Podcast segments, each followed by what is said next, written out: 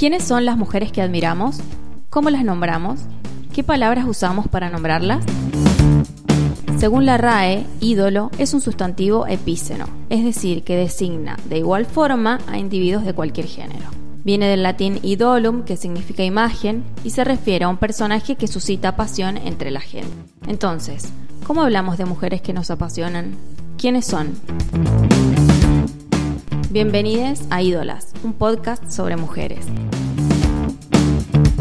Yo soy Florencia Miranda y aquí voy a estar contándoles historias de mujeres que irrumpieron en las costumbres de su época y que abrieron el camino para todas nosotras. Vamos a conocer mujeres que desarrollaron carrera en el arte, la ciencia, el deporte y la política. En definitiva, vamos a conocer mujeres que se convertirán en sus ídolas.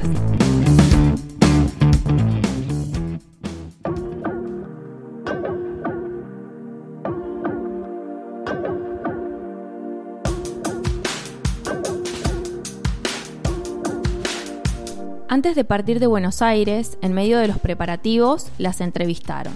Sobre su trabajo, ellas dijeron, lo hemos deseado toda la vida.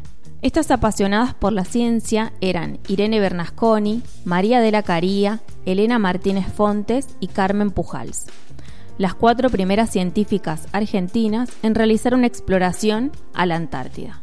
Bienvenidos al octavo episodio de Ídolas. Hoy vamos a conocer a estas cuatro mujeres, también conocidas como las cuatro de Melchor.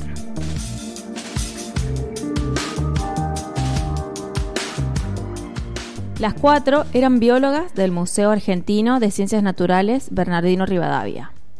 Pero, ¿quiénes eran estas mujeres? Primero hablemos de Irene Bernasconi. Irene nació en La Plata, era bióloga marina, especialista en estrellas de mar. De hecho, fue la primera especialista en equinodermos de Argentina y durante 55 años se dedicó a investigarlos. Su interés principal eran las estrellas de mar, también los erizos y las estrellas quebradizas. Durante su carrera, Irene describió varias especies e incluso descubrió nuevas para la ciencia. En 1921 desarrolló tareas de investigación ad honorem en el museo. También se desempeñó como docente de nivel secundario y terciario. Llevó adelante investigaciones en Tierra del Fuego, en la Antártida, en el exterior, como el Museo Natural de Historia en París, el Instituto Oceanográfico en San Pablo y el Museo Británico. Integró la comisión directiva de la Asociación Argentina de Ciencias Naturales y con la creación del CONICET fue incorporada primero como becaria y después como investigadora. Una vez jubilada, siguió asistiendo al museo para seguir realizando actividades científicas y en el 68, con 72 años, participó de la expedición a la Antártida. María de la Caría era bacterióloga y también investigadora en el CONICET. Nació en La Plata, pero como sus padres eran italianos, hizo el bachillerato en Italia y después volvió a estudiar a Buenos Aires. Fue la primera bacterióloga y pionera en microbiología pediátrica en Argentina. Trabajó en el Hospital de Niños Ricardo Gutiérrez, donde desarrolló varios avances que ayudaron a resolver la mortalidad infantil en la época. También participó en cooperaciones internacionales en distintas instituciones, como el Instituto Pasteur en París. También fue docente en la Facultad de Ciencias Médicas y Veterinarias de la UBA. Además, perteneció a distintas asociaciones científicas argentinas y uruguayas. Participó en más de 600 trabajos de investigación y recibió numerosos premios nacionales e internacionales. El último que recibió fue en el 85, otorgado por la Fundación Doctora Alicia Moro de Justo a las 100 mujeres científicas argentinas destacadas en su especialidad.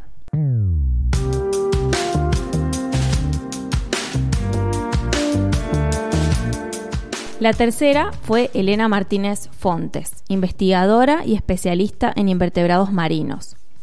Ella tenía una fuerte vocación docente, lo que le impulsó a desarrollar textos para la enseñanza de las ciencias naturales. Se especializó en crustáceos en Estados Unidos y también en Venezuela realizó investigaciones científicas y canjes de bibliografía. Formó parte de un equipo internacional e interdisciplinario que produjo material didáctico para el estudio de las ciencias naturales en escuelas secundarias. También fue convocada por la Fundación Rockefeller para redactar textos de biología. Y su actividad docente también incluyó la coordinación de grupos de formación en el museo. Por último, la licenciada Carmen Pujals era botánica, especialista en ficología, o sea, en algas marinas, Nació en Buenos Aires y era hija de catalanes. Vivió su infancia y adolescencia en Barcelona. En el 35 entró en la Universidad de Barcelona para estudiar biología, pero frente a la guerra civil su familia volvió a Buenos Aires y retomó sus estudios en la UBA. Allí también fue docente, trabajó en el Instituto de Microbiología Agrícola y en la Dirección General de Laboratorios del Instituto de Botánica. En 1968, con 52 años, participó de la expedición a la Antártida. Y en 1971 se convirtió en la primera científica argentina en realizar trabajo de campo en las Malvinas, con autorización de la Embajada Británica.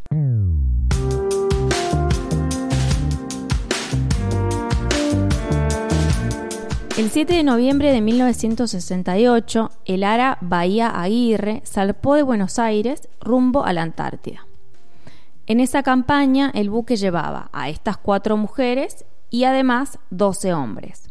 La base Melchor había estado cerrada por cinco años, por lo cual el trabajo de esta dotación incluía también la rehabilitación del lugar que tenía partes cubiertas de hielo. El peligro y las dificultades no eran algo nuevo para estas científicas que ya habían trabajado en las costas de la Patagonia. La pasión y el compromiso de estas mujeres con la investigación se plasmó en un trabajo enorme. Recorrieron en bote mil kilómetros de litoral y realizaron varios desembarcos para tomar muestras. Durante dos meses y medio, las científicas trabajaron sin pausa para aprovechar esa estadía al máximo. Hicieron rastreos de fondo a 150 metros de profundidad para recolectar organismos, tomaron muestras de agua, fango y también especímenes de diversas especies de flora y fauna marinas. Entre las muestras obtenidas se destacaron más de 2.000 ejemplares de equinodermos, lo cual permitió encontrar una familia, o sea, una especie que no era conocida en esa región.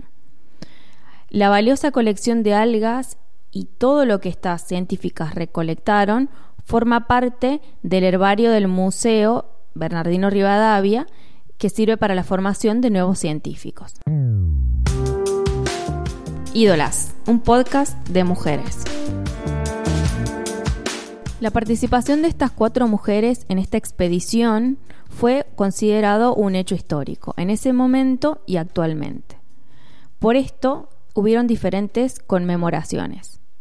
En octubre del 69, la Embajada de Mujeres de América rindió homenaje y entregó medallas recordatorias a cada integrante de esta expedición. En el 2018, cuando se cumplieron 50 años, el Correo Argentino emitió estampillas conmemorativas con imágenes de las cuatro científicas. Además, en el Día Internacional de la Mujer, el Servicio de Hidrografía les rindió un tributo incorporando sus nombres a la cartografía antártica argentina. Entonces, los cuatro nuevos topónimos pasaron a ser Ensenada Pujals, Cabo Caría, Cabo Fontes y Ensenada Bernasconi. ¿Por qué es importante destacar esto último? Porque los topónimos en la Antártida, históricamente y en todos lados, han sido dedicados a los hombres. Y en las pocas oportunidades que se ha dedicado a alguna mujer, se ha homenajeado a esposas de reyes, mandatarios o científicos. Entonces, el nombramiento en homenaje a cuatro científicas es doblemente significativo, ya que se destaca la presencia de la mujer en la Antártida, pero sobre todo su labor como profesionales dedicadas a la ciencia. Las historias que recuperé para este podcast son de mujeres muy diversas, que estudiaron, que se esforzaron y que rompieron los esquemas en distintas áreas.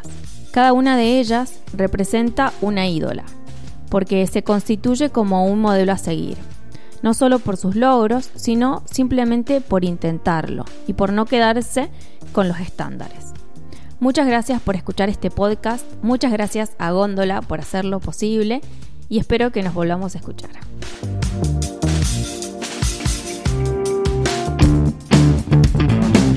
Ídolas es producido por Góndola Podcast. Escucha todos los episodios en gondolacontenidos.com.ar, Spotify o la app de podcast que más te guste. Para saber más sobre este y otros contenidos, búscanos en redes sociales como Góndola-podcast e Ídolas Podcast. Mi nombre es Florencia Miranda y esto fue Ídolas, un podcast de mujeres. Gracias por escuchar. Estás escuchando Góndola. Elegí qué llevar a tus sentidos.